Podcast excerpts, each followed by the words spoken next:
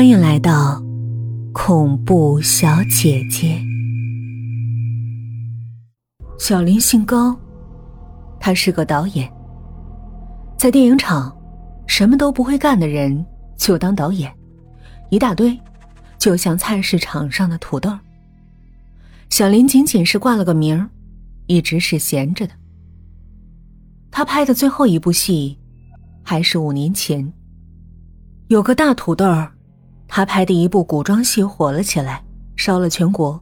于是奔他的名头，很多影视公司拿着剧本找他。大土豆没时间，可是面对钞票的诱惑，他又不忍心放弃，就全部接过来，交给那些嗷嗷待哺的小土豆去做。他只是挂个总导演的名分，小林就是执行导演。那部戏叫做。你和他的爱情，二十集，剧组住在位于市中心的一家星级宾馆，演员都已经到位。挑选女演员的这种迷人的工作，都叫大土豆做完了，而且他完成的很漂亮。小林仅仅是劳动，天天赶写分镜头剧本。但是因一个女配角临时有变故，小林必须在开机前。找到一个合适的人。一个个做着明星梦的女孩被带到他的房间，让他过目审查。他尝到了决定人命运的快感。很快，他就选定了一个。可是，还有一些女孩陆续赶来报名，其中有一个自称是小林老乡的女孩，很是纠缠。尽管小林反复对他说演员都齐了，可是他还是三番五次的敲他的门一次，他深更半夜给小林打电话，威胁说：“如果不让他上戏，他就剁掉一根手指头。”还有一个男人，非要饰演戏里的一个私人侦探。尽管小林苦口婆心的对他说，那个私人侦探已经有人演了。他还是不肯放弃。他经常神出鬼没的出现在小林面前，挡都挡不住。小林最后只好对他提出警告：“你要再干扰我工作，我就报警了。”一次，小林从外景地回到宾馆，用钥匙打开房门，吓了一跳，他竟然端端正正的坐在他的房间里。你相信我，对于侦探这个角色。我会比任何人演的都好。小林怎么都想不出，他是怎么进来的。为了这件事儿，他还对宾馆领班发了一通脾气。那部戏拍完，小林就没戏了。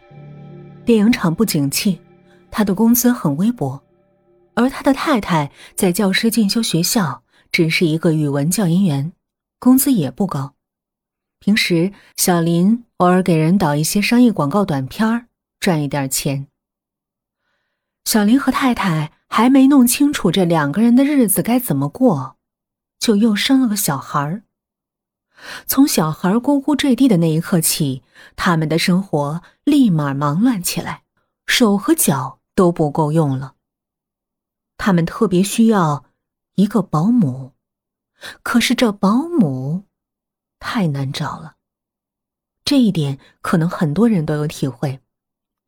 劳务市场的保姆排着队，但是他们都太贼了，有一套套的对付雇主的下三路办法，往往干不了几天，不是你炒他们，就是他们炒你。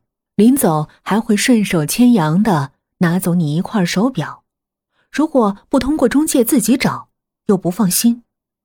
一个陌生人住进你的家。他有你家所有房门的钥匙，他知道你每个月挣多少钱，他知道你家哪个抽屉里放着安眠药，他知道你家的菜刀一共有几把。以前小林家雇过保姆，好几个。第一个保姆懒，他无论干什么都得监工，否则就玩电影里的慢动作。几件衣服从早晨洗到第二天早晨。第二个保姆笨，他做饭像猪食一样难吃，手把手都教不会，日复一日做猪食。那么长时间，一个大宾馆的厨师都快毕业了。小林的老婆曼丽对他发脾气，他乖乖听着，吃饭的时候还是猪食。第三个保姆要求高，他想要的月薪比小林的月薪还高，最后小林只好自己做保姆了。第四个保姆饿，他刚刚来到小林家，第二天就跟曼丽吵了起来。他像一只好斗的公鸡，颈上的羽毛都竖立起来，差点把曼丽吃了。曼丽平时挺强硬，算是一个巾帼英雄，最后却吓得拨了幺幺零，真是软怕硬，硬怕横，横怕不要命的。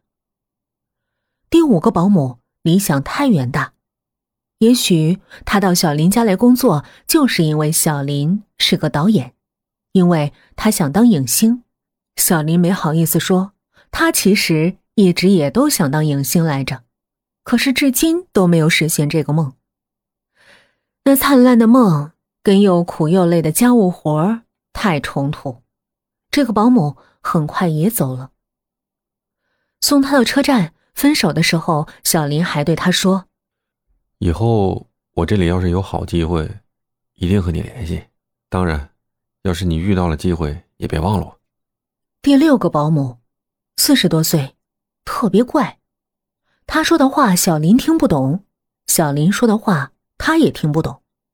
没办法，小林就用手比划，比如他想吃鱼，就做出鱼在水里游的样子；想吃花卷儿，他把两只手抱成一个圆儿。十个手指扭在一起，他想，就当是请了个外国保姆吧。因为有过这种训练，小林出国去，尽管不会英语，但是他的手语基本保证了他的日常交流。他渐渐发现，这保姆经常一个人嘀嘀咕咕说些什么。曼丽也发现了这个异常情况，很害怕。悄悄对小林说：“咱把他辞了吧。”就在辞退他的前一天晚上，他突然拿着菜刀闯进小林两口子的卧室。小林一下子跳了起来，他认为这个外国人是来杀他和曼丽的。他站在门口，低声说：“有有有小偷。”这一次，他突然说了一句。清清楚楚的普通话，小林至今都不知道是怎么回事儿。第七个保姆，也是最后一个保姆，长得特别漂亮，因为她长得太不像保姆了。曼丽辞掉她，比辞掉以前所有的保姆都坚决。她真是一个有眼光的女人。小林经常感叹：现在找个保姆比找个老婆都难。有一次，他回东北老家，跟一个在杂志社工作的朋友说起这件事儿，请他帮忙。那个朋友一口答应：“好吧，什么时候我回老家，帮你找个知根知底儿、老实能干的。”小林千恩万谢。他没抱多大希望，很快就忘了这件事儿。大约半年后，那个朋友突然打来一个电话，对小林说。他有一个小学同学，叫李春花，一直生活在农村老家。她结婚第三年，丈夫就被车撞死了。这么多年来，她一直守寡，日子很困苦。前不久，终于嫁了个男人。那男人有三个儿子，都快娶媳妇儿了，而她女儿也十七了。两家人组合在一起很别扭。前些日子。李春花到市里看病，找到那位朋友，托他给女儿在城里找个活干。朋友对他说：“北京有个朋友需要个保姆。”他说：“北京太远了，他不放心。”朋友做了半天思想工作，最后他说：“他回去跟女儿商量一下，女儿要是同意，他就让他来。”小林听说过，朋友老家很偏僻，很穷。从那儿出来的人，应该能吃苦。他家离你家很近吧？我们小时候同一个村子，后来他家就搬走了，搬到一个什么屯儿。那个小孩你见过吗？没有，不过我和他母亲是一起长大的，你放心吧。要是他不好，你就让他回来。半个月后，小林接到朋友打来的电话，说那女孩已经到了，晚上他就送她上车，次日抵达小林的城市提幺八次。他从来没出过这么远的门得小林去车站接他。而且他刚刚十七岁，没有身份证。你谈不谈薪水？我想，他主要是为换一个环境。你只要不亏待他就行了。他叫什么？李梅。小林忽然觉得这名字有点不吉利。他有小名吗？没有。他认字吗？他认识他的名字。你告诉他。我举个牌子，写着“李梅”俩字。次日，小林起了个大早，到火车站接人。熙熙攘攘的旅客不停的涌出来，小林瞪大眼睛寻找，可是 T 幺八次的旅客都走出来了，始终没人走近他。他有点着急了，突然，他听到有人在身后怯怯的问。是高大哥吗？小林回过头去，看见一个瘦小的女孩。她长得不像十七岁，很老相，可能农村孩子都这样。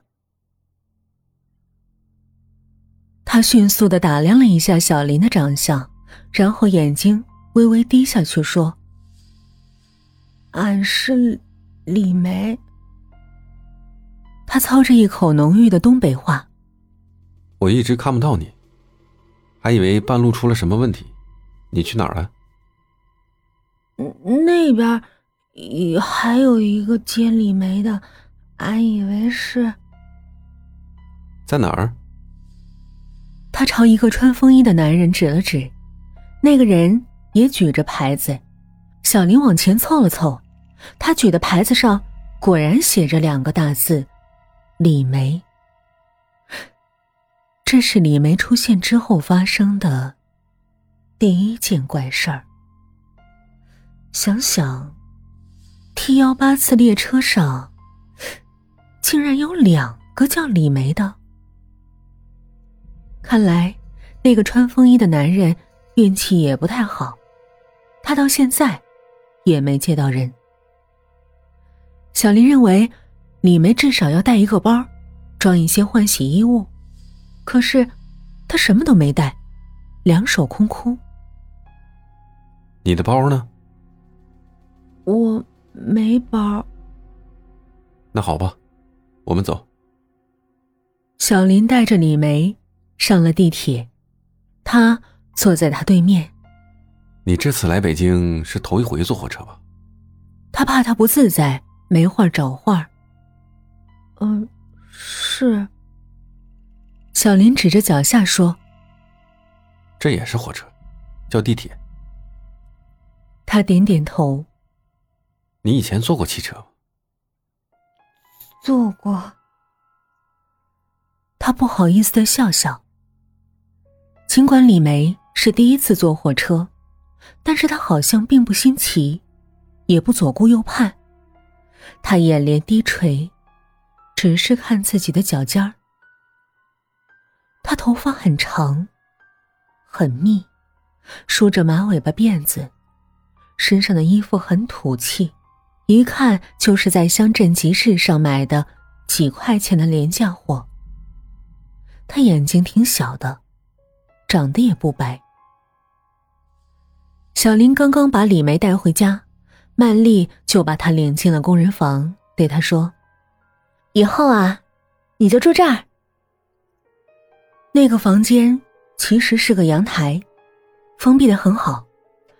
作为阳台，它挺大的，可是住人就显得小一些，只能放一张床。李梅探头看了看，点了点头。那是啥？他指了指床下的一台旧电脑，问：“啊，那是电脑？”他显然不知道电脑是什么东西，但是他没有再问。啊，我们买了一台新的，这旧的没地方放，暂时就放你这个房间里。哎，你不用管它。接着，曼丽又领着李梅四处看了看，告诉她每天应该干些什么。他跟在曼丽身后，不停的点头。最后，曼丽也问道：“他怎么没带包？”他有点不好意思的说：“俺没啥东西能带的。”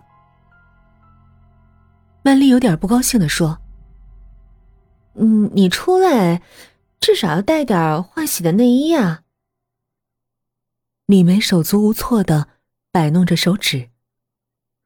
我们管吃管住，但不管你穿，你明白吧？